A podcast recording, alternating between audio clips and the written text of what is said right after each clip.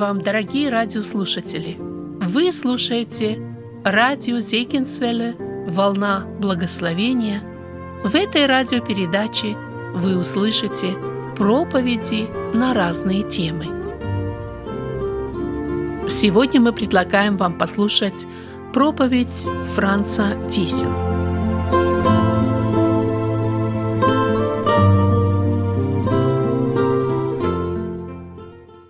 Я хотел прочитать три места Священного Писания. Первое место из второго послания апостола Петра с третьей главы. Здесь записаны такие слова. С второй стих буду выборочно читать. Первого вернее. «Возбуждаю ваш чистый смысл, чтобы вы помнили слова, прежде реченные святыми пророками, и заповедь Господа и Спасителя, преданную апостолами вашими, Прежде всего знайте, что в последние дни явятся наглые ругатели, поступающие по собственным своим похотям и говорящие, где обетование пришествия его? Ибо с тех пор, как стали умирать отцы от начала творения, все остается так же. И теперь девятый. Не медлит Господь исполнением обетования, как некоторые почитают то медлением, но долго терпит нас, не желая, чтобы кто погиб, но чтобы все пришли к покаянию. Второе место, оно записано в книге «Бытие», глава 17, стих 1. Книга «Бытие», глава 17, стих 1. Авраам был 99 лет – и Господь явился Аврааму и сказал ему, «Я Бог всемогущий, ходи предо мною и будь непорочен». Третье место, она записана в последней книге Библии «Откровение» апостола Иоанна, глава 3, стих 3. «Вспомни, что ты принял и слышал, и храни и покайся. Если же не будешь бодрствовать, то я найду на тебя как тать, и ты не узнаешь, в который час найду на тебя. Аминь. Я думаю, что мы все пережили благословение, братья и сестры, в эти дни. Действительно, это был праздник, я бы сказал, для души. У Господа было слово для нас, и мы, я думаю, все с вами Ему очень благодарны за это. Я так себе представил вот всю эту картину, вот этого, этой главной мысли, которую мы пытались, и братья вот проповедовали, и хористы, вся музыкально-певческая программа была. Вот что Господь, вот чтобы подчеркнуть, может, это, Он говорит – вот у вас есть обетование. Какое обетование мы имеем, братья и сестры? Вы помните, в ночь перед распятием Иисус собрал своих учеников. У них были тяжелые мысли. Он им сказал, что один из них распнет, э, предаст его. Ну, Петр, казалось бы, ну, такой горячий ученик. Он сказал, что не пропоет петух, как ты трижды отречешься от меня. Он сказал, что он их оставит, он уйдет к Отцу. И видя их смущенные сердца, Иисус сказал, да не смущается сердце ваше. Он сказал им, чтобы они продолжали веровать. Веруйте в меня и веруйте в Отца моего, говорит. И тогда он дал им это обетование, он сказал, в доме Отца моего обители много. Если бы даже вот появилась какая-то мысль, я скажу вам, я пойду к Отцу и приготовлю вам место. И когда приготовлю вам место, вот теперь звучит это обетование, приду опять и возьму вас к себе, чтобы вы были, где я. И потом он несколько раз повторяет в этой главе, говорит, верьте мне, верьте мне, верьте мне. Вот это обетование мы имеем. Но он никак не приходит. Я помню, я был ребенком, я слышал, у нас был пресвитер Гец Карл Андреевич, он любил проповедовать вот у него много было проповедей о последнем времени, о признаках. И знаете, мы ждали, ждали. Я помню, много говорили, ну точно на стыке веков Господь придет. Я помню, как некоторые молодые люди ожидали, думали, ну вот сейчас, вот сейчас, когда вот 2000 год, и вот теперь, ну должен прийти, то комета какая-то, то еще что-то, что только не говорили. И знаете, появлялись в истории наглые ругатели, которые хотели разрушить веру детей Божиих и говорили, не придет. Ну где это обетование? Ну где это обетование? Но мы сегодня пред лицом Бога приняли это слово. И мы о нем проповедуем сегодня. Мы говорим, мы утверждаем свою веру, что не медлит Господь исполнением обетований, но долго терпит нас, не желая, чтобы кто оказался погибшим или опоздавшим. Он хочет, чтобы все пришли к покаянию. Я так думал, как выглядит ситуация вот сейчас, вот в каждом сердце. Я вспомнил, когда наши дети еще все были дома, ну, многодетная семья у нас, и как-то, ну, частенько нам приходилось где-то отлучаться, там кого-то старшим ставили. Ну, и мы, конечно, как родители хотели, чтобы дома был порядок. Играйтесь, ну, потом надо все привести в порядок. И помню, как-то мы уехали с женой, мы хотели приехать с гостями, жена там все убрала, да. Но понимали маленькие дети, ну что там случится? И мы сказали, мы им что-то привезем в подарок, если будет порядок. Я помню, когда мы приехали на машине, я еще на улице слышал дома шум, крик, и я себе представил, как там все выглядит – вы знаете, мы специально громко с женой хлопнули калиткой, чтобы они услыхали. Мы переглянулись, в руках подарки, которые мы приготовили детям, а порядка-то нету. И мы проходим под окнами, я громко говорю, Оля, а как ты думаешь, дети навели дома порядок, там все нормально, мы сможем им дать наши подарки? И вдруг тихо, мы, знаете, мы на улице, да, и мы слышим так, и мы специально идем медленно, медленно, мы не торопимся. Мы хотим, чтобы они успели навести порядок. Мы любим своих детей. Мы хотим дать им эти подарки. Они нас тоже любят. Они не ожидали, что вот так мы приедем – и знаете, как приятно было видеть раскрасневшие лица детей, потные. Но в доме был относительный порядок. И они получили подарки. Братья и сестры, я думаю, что-то, может быть, в бледной миниатюре происходит. И вы знаете, Господь уже грядет. Он как бы говорил нам в эти дни, уже очень скоро он нам говорил, готовьтесь, готовьтесь, я приду.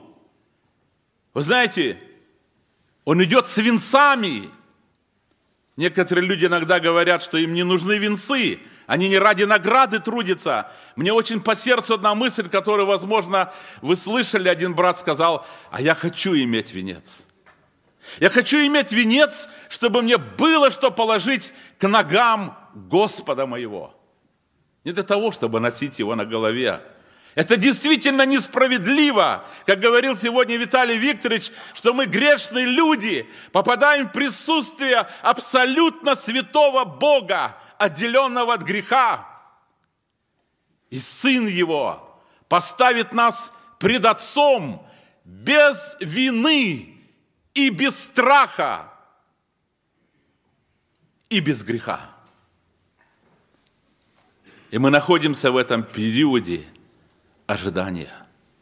И сколько раз в эти дни во всех собраниях, проповедях звучал голос Господа, который хочет, чтобы мы были готовы. То есть идет призыв к личной готовности через веру в Его обетование и в Его Слово. много лет назад, как-то я был в Москве, и на одном богослужении там проповедовал брат Гам Григорий Абрамович, он уже в вечности. И он привел один интересный пример, и он рассказывал, не помню уже детали, но я хотел суть передать. В одном портовом городе один капитан судна одного дальнего плавания, он хотел, ну, вышел на, там в город и хотел покушать. Он подошел к одному кафе или ресторану, да, и уже когда хотел заходить, смотрит – вот с улицы один мальчик в окна заглядывает везде и смотрит, как там люди кушают. Мальчик был неопрятно одетый такой, знаете, грязный был весь. Видно было, что нищий. И капитан так посорел, посорел на него. И потом подошел к нему и говорит, ты кто такой? Ну, он немножко растерялся, мальчик. Ну, и он ему поведал историю, что он сирота, у него ни папы, ни мамы, голодный, холодный, и он хочет кушать. И тогда капитан так глянул на него, потом посмотрел на свой опрятный костюм, и на его волосы он был весь лохматый. Он говорит, слушай, я бы тебя взял, говорит, да, но ты не готов. Ты лохматый, грязный. Мальчик раз, раз, раз, говорит, я готов, говорит. Ну, он посмотрел так, говорит, хорошо, пойдем. Он завел его, покормил его, беседовал, его сердце так расположилось. И он говорит, знаешь, говорит, я бы даже взял тебя на корабль, говорит. Но ты не готов. Мальчик вскочил, заправил рубашку, потянул ремень и говорит, я готов. И он его взял с собой. Интересно, это был верующий мальчик. Оказывается, его мама была христианка, капитан всего этого не знал. Очень верный, исполнительный. И немного времени прошло, его полюбила вся команда этого мальчика, да. Он был настолько исполнительный, если где-то что-то надо было сделать, он говорил, я готов, я готов. И знаете, ему дали имя «Я готов». Его так и назвали. И когда его надо было найти, говорили, а где я готов? Ну, он там, ну, говорит, я готов, иди сюда.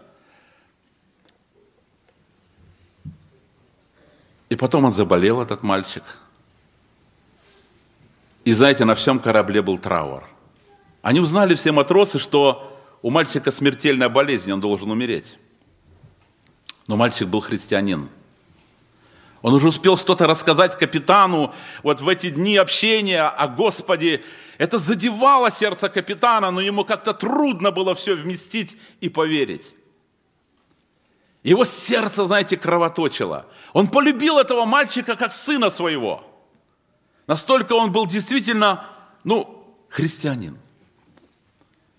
И вот он видит, что мальчик вот-вот должен умереть, и он решил с ним попрощаться, поговорить еще. Он спустился в каюту, и мальчик с такой радостью посмотрел ему в глаза. И, знаете, капитану трудно что-то было говорить. Он хотел утешить этого мальчика – но, знаете, слова как-то не вязались у него. И он подсел к кровати туда, и мальчик взял руку капитана и стал гладить, утешать капитана. И говорит, капитан, не печалься, говорит, я готов, говорит. Я готов. Я готов умереть. И вдруг он посмотрел в лицо этому суровому человеку и говорит, а ты готов, капитан? Значит, это задело сердце. И вдруг этот суровый человек опустил свою голову на грудь мальчика, начал рыдать и плакать. И молиться. И когда он выплакал свое сердце и сказал все, что у него там было, и через время, когда он поднял свою голову и посмотрел в лицо мальчика, у которого было столько вопросов – он сказал этому мальчику, и я готов. И это было такое утешение. Может, вы своим внукам эту историю расскажете. Или детям. Я хочу спросить, вы готовы, братья и сестры? На этот вопрос мы хотим сегодня ответить пред лицом Господа. У нас есть обетование. У нас есть предупреждение. У нас была проповедь, характеристика церкви последнего времени, опасности и много-много. Господь позаботился. Замечательно подготовленная программа. Но мы готовы, братья и сестры. Мы не знаем, когда Он придет. Но Он придет. Как молния сверкнет от востока к запада. Во мгновение ока. Час, который не знаете. Но говоря нам об этом событии, Господь говорит, что я приду. И если вы в это верите, вы будете готовиться – если вы доверяете моему слову, вы верьте мне. Если вы говорите, что вы верите мне, и вы не готовы или не готовитесь, тогда мои обетования для вас ничего не значат. И я хотел бы, чтобы на примере Авраама мы проверили свою веру в то, что он придет, и чтобы мы действительно вышли сегодня все готовые – вы знаете, это очень интересное место. Мы читаем в книге «Бытие» такое повествование, 15 глава, я буду некоторые стихи читать.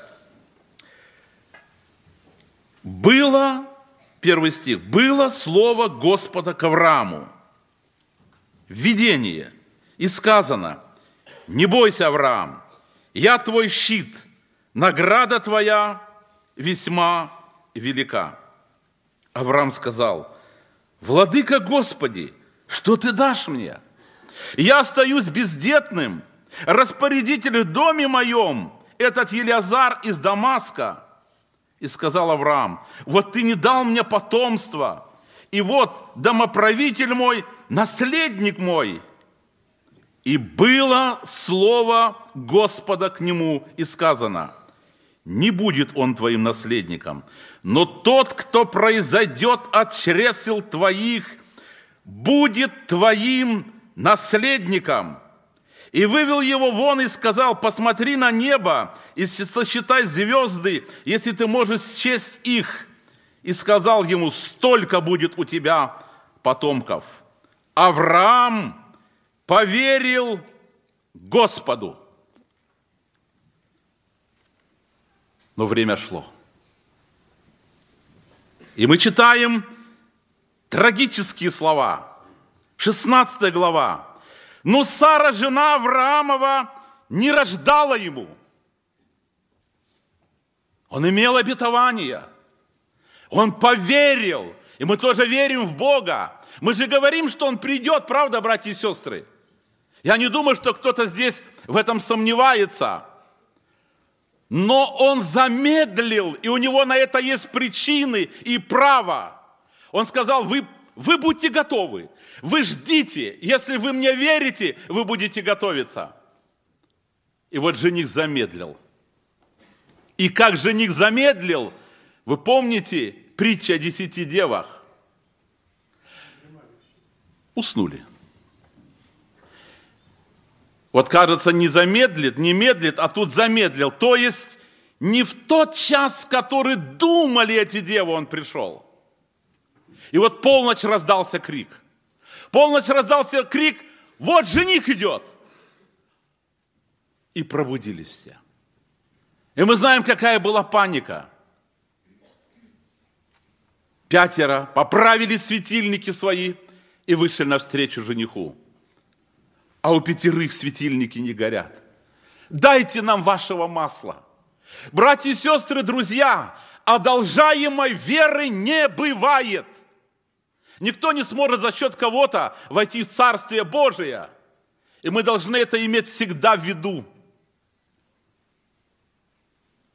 И знаете, он пришел или придет не в тот час, который мы думаем, он придет в свой час – он никогда не опаздывает. Никогда. Он всегда приходит вовремя.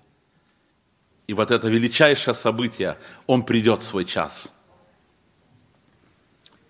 Но Сара, жена Авраамов, не рождала ему.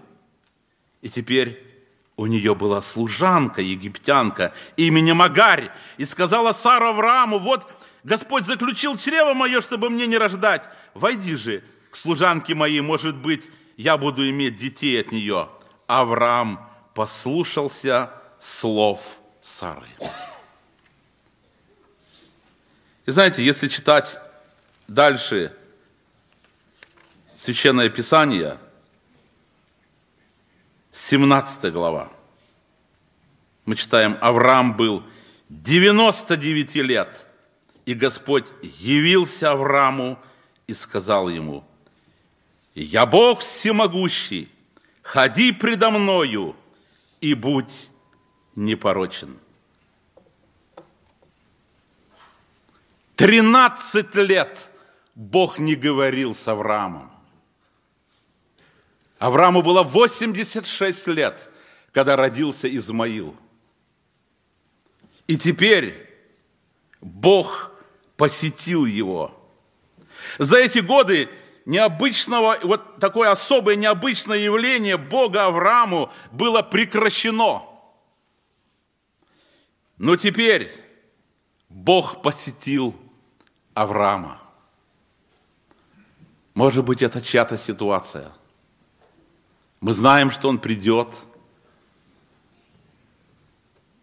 и где-то мы проявили полуверу, где-то проявили малодушие, где-то мы совершили какое-то отступление, где-то мы нарушили.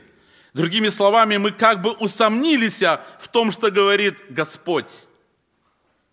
Буквально вот это выражение, которое Господь сказал Аврааму теперь, когда он явился ему через 13 лет, означало следующее.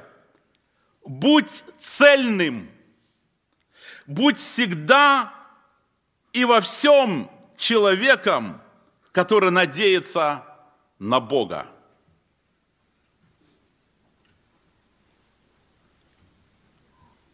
Не разменивайся между верой, верой и неверием, между Богом и идолами. Я Бог всемогущий. Ходи предо мною. Вы знаете, это особый момент, когда Бог посещает человека, и человек понимает, это Господь. Может быть, это чья-то ситуация. Может быть, у кого-то в жизни были моменты, которые вы понимаете, друзья мои, что вы сделали неправильно – и вы как-то привыкли уже к этому, вы свыклись. Вы, может быть, даже успокоились. Может быть, кто-то оделся, оделся каким-то страхом. И вам кажется, что время придало это забвению. И, может быть, даже совесть уже не тревожится. Но у вас нет близких отношений. У вас нет вот этого торжества духа.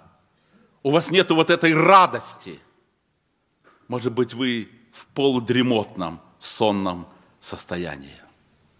Вы сами не удовлетворены. Вы пытаетесь сами себя успокоить и думаете, да, это у всех так. Время такое, последнее, трудное, тяжелое. Но если откровенно, Бог не говорит с вами. И вы это понимаете. И может быть вам самим даже не нравятся ваши молитвы. Это просто что-то, попытка войти в соприкосновение с Богом, но Бог молчит. И он пришел. Своей огромной любви на этом съезде. И он говорит нам всем, что его обетования остаются в силе. И он не медлил, он не забыл, он не передумал, он не человек, он не уснул. Он сказал, что он придет. И очень скоро. И может быть, как мы слышали, его промедление было ради тебя, дорогой слушатель. Он не хочет смерти грешника. Вы знаете, это особый момент. Это особый момент, когда Бог посещает человека. И если, дорогой брат, сестра, кто бы ты ни был, сегодня тебе ясно, что Бог тебя посещает. Бог говорит с тобою. Бог хочет, чтобы ты проверил себя в свете вечности на предмет готовности встречи с Богом. Вы знаете, иногда задают вопрос, что такое сердце человека. Вот говорят, всем сердцем возлюби Господа. Я хотел сказать, что сердце – это то место, где Бог встречается с человеком и позволяет человеку говорить с Богом. Он посетил нас. Я не сомневаюсь в этом. Он говорил с нами в эти дни. Очень серьезно говорил. Он говорил нам о том, что нам надо верить и не сомневаться. Он говорил нам о том, что Он ожидает особой бодрости. Он говорил нам о том, что Он есть сокровище. Много нам говорил. И вот теперь Он говорит с Авраамом. «Я Бог всемогущий, ходи предо мною и будь непорочен». Какие только мысли не приходили в сердце Аврааму. Он думал, неужели от столетнего? Да это же нереально. И он говорил, Господи, ну вот Измаил же был, вот 13 лет назад. Ну если Измаил будет жить пред лицом Твоим, и я уже буду доволен. Господь сказал, нет, нет, Авраам. Именно Сара, жена твоя, родит тебе сына, и ты наречешь ему имя Исаак, и в семени его благословятся все народы. И Бог как бы говорит, вот ты веришь мне, Авраам? Я же Бог всемогущий. Я все могу. Я все знаю. Вот доверься мне. Это же серьезный разговор. Я хочу, чтобы ты поверил мне. Братья и сестры, ходить пред Богом – Давайте на этой мысли остановимся немножко. Что это значит? Мы же не сомневаемся, что Бог все знает, правда же? Но я вам скажу. Вот мы сидели тут с братьями. Вы уж нас извините, иногда, может, у нас и глаза слепаются. Не потому, что нам неинтересно. По времени 10 часов. Только прилетели и так далее, да? И я вот сижу вот на этом месте, где сидит Алексей Васильевич сейчас, да? В утреннем служении – и я осознанно, вы знаете, я прилагал усилия в некоторых моментах. Я молился. Почему? Я сидел перед камерой. Вот тут сделали объявление, сказали, что все будет видно. Я думаю, это не один раз увидят, это где-то в записи будут прокручивать, да? И будут говорить, Франц Тисин сидел и спал. Стыдно же, правда? Я говорю, Боже, дай мне силы. Я же, я же перед камерой сижу. Но, братья и сестры, ходи предо мною, сказал Бог. Я все вижу, я все знаю, и я все слышу. Ходи предо мною. Подумайте, нет ничего тайного, чтобы Бог не знал из нашей жизни. Что значит ходить пред Богом? Я хочу, чтобы эту мысль вы запомнили. Она мне так по сердцу. Осознанно жить присутствие Бога. Осознанно жить в присутствии Господа. Я вот думаю, я в комнате своей закрылся, я включаю компьютер, и Бог рядом. Вот что я сейчас включу, Он здесь рядом. Я должен это понимать. Осознанно жить в присутствие Бога.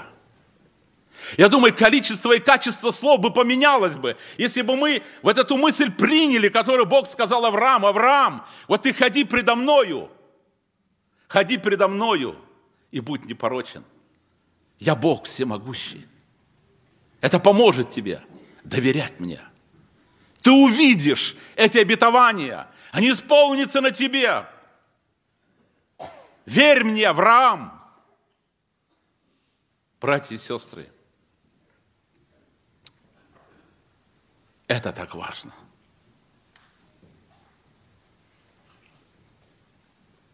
Что сделал эту мысль, немного уже говорили братья, Давида человеком по сердцу Божию, мужем по сердцу Божию. Знаете, вот так, если прочитать биографию Давида, не все, конечно, гладко было. Да кто из нас без греха? Я думаю, мы рады, что многие вещи люди не знают, что мы делали в своей жизни. Мысли разные. Иногда я думаю, вот люди говорят, ну как Бог может все знать? Знаете, что меня удивляет? Не то, что Он все знает, я в этом не сомневаюсь. Меня удивляет, что Он знает все и любит нас. Вот что меня удивляет. Я думаю, если бы мы все знали друг про друга и мысли друг про друга, мне кажется, мы бы разбежались бы. Может быть, не сидели бы больше рядом бы никогда. Такую мысль допустить на ближнего.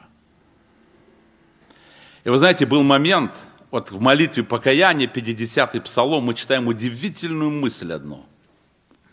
Давид понял – извините за откровенность, что когда он лежал в Сверсавии, Бог это видел. Он мог его убить, поразить в одно мгновение. И он сказал, лукавая, пред очами твоими сделал.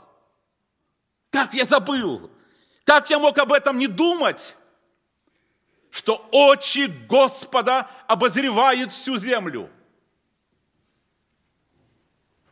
Он поддерживает тех, чье сердце вполне предано Ему. Он знает твою жизнь и мою жизнь. Он знает правду нашей жизни. Он знает, кто лукавый человек, кто искренний человек. Он знает нашу тайную привязанность. некоторые боятся, что жены узнают правду об их жизни, об их мыслях. А Бог все знает. Представьте себе такую картину. Если бы он сейчас сюда зашел, видимым образом – и начал бы нам каждому какие-нибудь бирки вот так вешать, повесил, вор. Это правда? Или лицемер?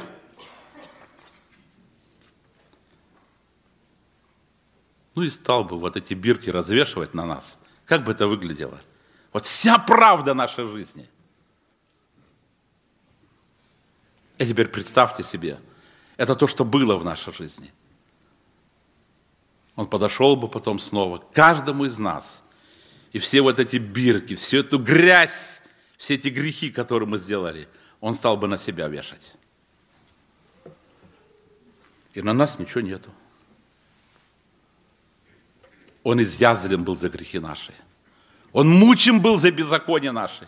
Наказание мира нашего было на нем, и ранами его мы исцелились. И он ожидает от нас – святой и праведной жизни. Вы знаете, мысль о том, что мы должны жить в постоянном присутствии Господа, я верю, нам поможет. Не зря Библия говорит, чтобы мы взирали на начальника совершителя веры Иисуса, чтобы нам не слабеть и не снемочь душами нашими. Оказывается, душа может ослабеть, когда человек перестает смотреть на Иисуса – но не просто один раз в месяц на вечерю Господню, а всегда, всегда осознанно жить в присутствии Господа. Вы знаете, даже когда человек, я один в комнате в доме, и знаете, человек заходит. Я, извините, еще раз вернусь к этой камере. Где-то что-то, знаете, хотелось почесать за ухом. Думаю, ну смотришь сейчас на камеру. Я раз убираю свою руку. Даже человек смотрит.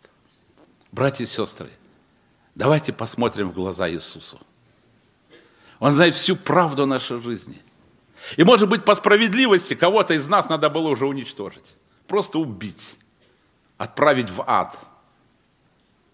Но не медлит Господь исполнением обетований. Долготерпит, не хочет. Хочет пробудить нас, хочет встряхнуть нас, хочет сказать, что я видел все это, я знаю все это.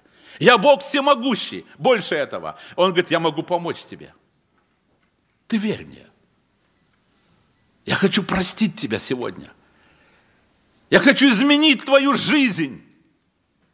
Я хочу, чтобы ты на самом деле имел силу Божию, а не притворялся, что ты ее имеешь. Вы знаете, Бог говорит с Авраамом.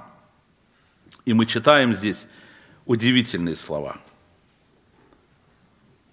когда он ему сказал, что Сара родит сына в свое время, на другой год.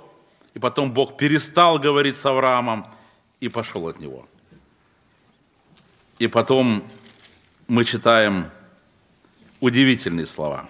Хочу немножко дальше эту историю посмотреть. Мы читаем 21 глава сначала. «И презрел Господь на Сару, как сказал, и сделал Господь Саре, как говорил. Сара зачала и родила Аврааму сына в старости его во время, о котором говорил ему Бог». Вот теперь есть сын. И Господь как бы задает ему вопрос, тот же вопрос, который он нам сегодня задает. Бог нам говорит, ну, вы верите моим обетованиям? Можно сказать, да. Но если это правда, что я приду, если вы говорите, что вы верите, какая ваша реакция, говорит Господь? Не появляется ли сомнение у Бога, глядя на жизнь некоторых из нас, что мы действительно верим? Вы знаете, Бог говорит, Авраам, ну теперь ты веришь? Он говорит, верю. Хорошо возьми сына твоего и принеси мне в жертву на одну из гор. Я посмотрю, как ты веришь. И вы знаете, мне так нравится вот это место, послание к евреям, моей жизни. Это столько раз приносило мне ободрение, утешение. Я учился. Вы знаете, с благоговением читал эти слова. 17 глава, вернее, 11 глава, 17 стих верою. Авраам, 17 стих, будучи искушаем, принес жертву Исаака. И имея обетование, принес единородного, о котором было сказано, в Исааке наречется тебе семя.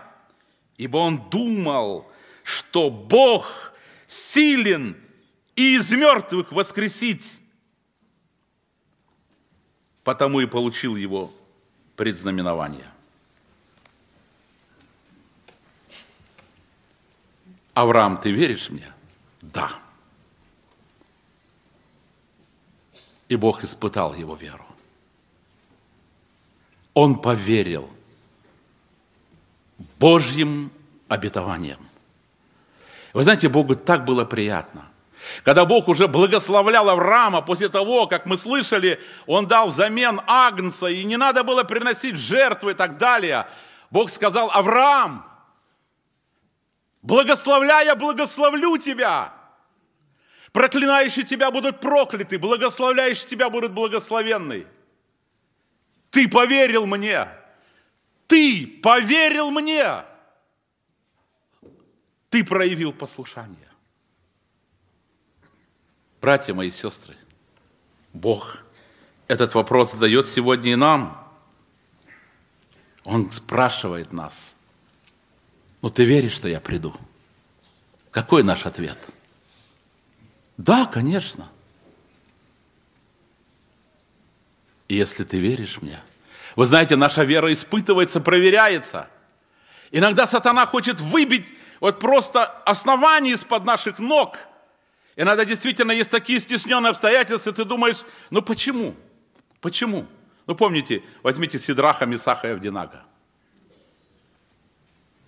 Ну какие юноши? Ну какая вера? Ну почему они должны попасть в огненную печь? Я думаю, это все интересно читать, когда мы знаем конец истории. Ну что творилось в сердце Сидраха, Мисаха и Авдинага, когда их подведи, подводили к огненной печи, и она была чрезвычайно раскалена. Люди, которых бросали в печь, пламя огня убило их. А их еще и связали. Как будто они могут сбежать там. Но знаете, когда они попали в печь, где был Бог? Где те обетования? Он пришел сам в эту печь. Мы читаем, когда царь посмотрел в устье печи, он ничего не понял. Он говорит, я вижу Я вижу еще одного. Мы же троих бросили.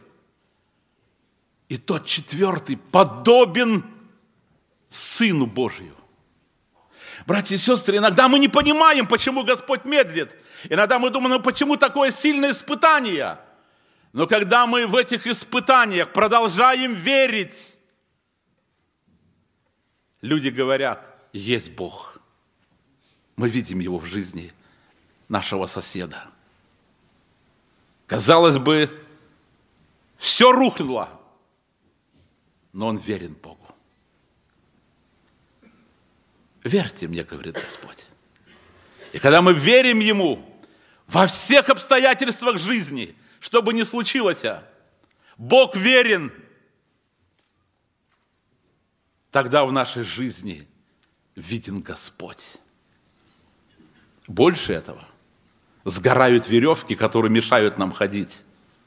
Мы не понимаем иногда, но есть веревки, которые связывают нас. И в этих испытаниях, в этой борьбе Он нас не оставляет. Он помогает нам жить победной жизнью, когда мы продолжаем Ему доверять. Я недавно в одной церкви здесь проповедовал на 90-й псалом. Вы знаете, мне так нравится там одно выражение. Господь говорит, ты сказал. То есть человек что-то сказал, что пленило сердце Бога. И у Бог, знаете, у меня дыхание останавливается, когда я читаю, что Бог пообещал этому человеку. И что же он ему сказал, этот человек? Человек сказал, Господь, упование мое. И он говорит, Всевышнего, избрал ты прибежищем твоим. И Бог говорит, защищу тебя. Язва не приблизится к жилищу твоему. Днем солнце не поразит тебя, ни луна ночью ты сказал, Господь, упование мое.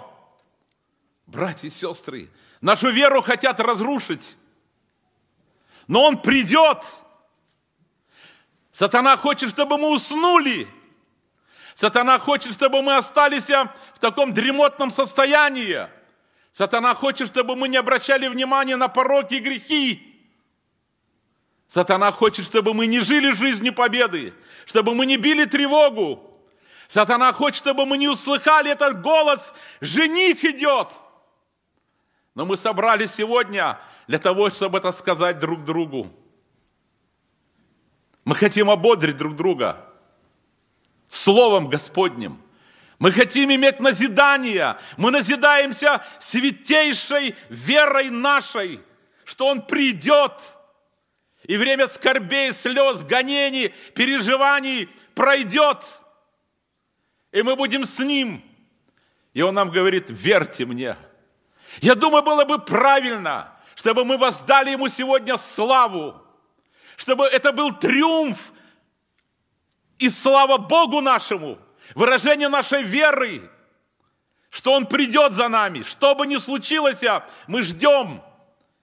Больше этого, чтобы Господь увидел, как мы готовимся – к встрече с Ним. Я переживал в своей духовной жизни разные моменты. Скажу откровенно, никогда не сомневался в том, что Бог мне простил грехи. Никогда не было этого сомнения. Но моменты, за которые было стыдно, были. Я очень благодарен Богу, что Он поднимал меня снова из грязи, очищал меня, омывал меня – возвращал мне мир и радость в сердце. И знаете, сегодня я стою перед вами, такой счастливый человек. Я сам себе говорю, как я счастлив, что я могу верить, что мое имя записано в книгу жизни. Если сейчас моя жизнь остановится, я буду с ним. Да, я недостоин. Это несправедливо. Я соглашаюсь с тем, что говорил сегодня брат наш Виталий Викторович но по милости, ради смерти Сына Божьего. И Бог видел мое сердце и знает, что я искренне каялся. И я поверил Ему, и я не сомневаюсь в этом. Но может быть, кому-то плохо сейчас. И у вас нет торжества духа. У вас нет радости. Может быть, У кого-то ожесточенное сердце. Может быть, холодное сердце. Или теплое. Может быть, кому-то страшно от этой мысли, что он придет. Может, кто-то думает, да нет, да не должно так быстро. Успею. Знаете, в большом собрании иногда людям трудно, стыдно каяться. Что подумают? Ну, представьте себе. Я знаю, в одной церкви служитель вышел, покаялся. Знаете, заговорили все, что же он натворил? Пресвитер. Но знаете, мы все слабые люди. И если Бог хочет обновить нашу духовную жизнь, мы последний раз собирались в Алматы, у нас был съезд Евразиатской Федерации, это 12 национальных союзов от бывшего Советского Союза, и Алексей Васильевич предложил следующий год называть годом духовного обновления. Мне было это очень по сердцу. Не потому, что не надо сейчас, но нам надо проверять свою духовную жизнь, обновить свои отношения с Богом, обновить свои отношения к Писанию, обновить свои отношения к молитвенной жизни, обновить свое отношение к служению. Может быть, муж должен по отношению к жене обновить отношения, и дети к родителям. Я не знаю, кому что нужно. Но, друзья, вы знаете, что Господь говорит? Мы читали еще один текст. Вспомни, что ты принял и слышал, и храни, и покайся. И если же не будешь бодрствовать, то я найду на тебя, как тать, и ты не узнаешь, который час найду на тебя, если не покаешься. Это не то, что, знаете, сойдет с рук. Ну, не готов я, не буду. Господь говорит, это может быть последнее приглашение. Я ждал тебя. Долго ждал. Долго медлил. И, может быть, знаете, уже приговор готов. Вот конец тебе – Осталось только произнести это Богу. Ты не хотел. Друзья, я не хочу, чтобы это было под наплывом каких-то чувств. Мне так хотелось, чтобы мы искренне, пред лицом святого Бога, в Его присутствии, каждый имели обновление духовной жизни.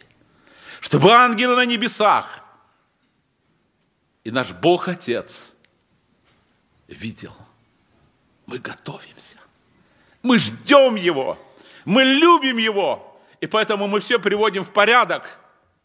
И поэтому мы принимаем решение, осознанно осмысленное, если даже наша жизнь продолжится. Мы хотим осознанно жить в Его присутствии. Он поможет. Мы избираем Господа нашего своим прибежищем. Мы говорим, Господь, упование мое. И мы даже себе представить не можем, какие обетования тогда мы будем иметь в своей жизни. Если кто-то не имеет всего этого, о чем я говорю, друзья, мне действительно очень хочется, чтобы ничего искусственного не произошло. Если все нормально, слава Богу, мы просто хвалу Ему воздадим – за это напоминание. Но если кому-то нужно обновление духовной жизни, знаете, иногда это надо. Надо ревизию сделать духовному состоянию. Я хотел бы предложить, чтобы, может, что-то вы там приготовьте, мы споем полголоса. И во время пения, вот чье сердце действительно тронуто любовью Бога. И Бог вас посетил, как посетил Авраама. Может быть, вам нужно выйти упасть на лицо свое – и сказать, владыка, столько лет ты не говорил со мной или месяцев, и я нарушил много в своей жизни, неправильного сделал, и такие последствия теперь печальные. Но ты посетил меня. Прости меня. Может быть, вам просто нужно, чтобы кто-то из служителей вместе с вами помолился. Мы сделаем так, мы будем петь, если будут люди, которые имеют это побуждение во время пения, вы можете потихонечку вставать, выходить вперед сюда. Наши братья-служители будут подходить к вам и с вами вместе будут молиться. Это время нашего духовного обновления. Аминь. Какой гимн мы поем?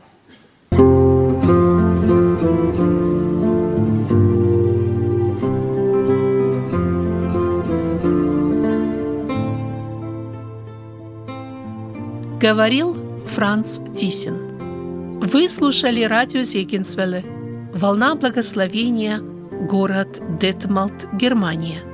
Дорогие радиослушатели, мы желаем вам Божьих благословений.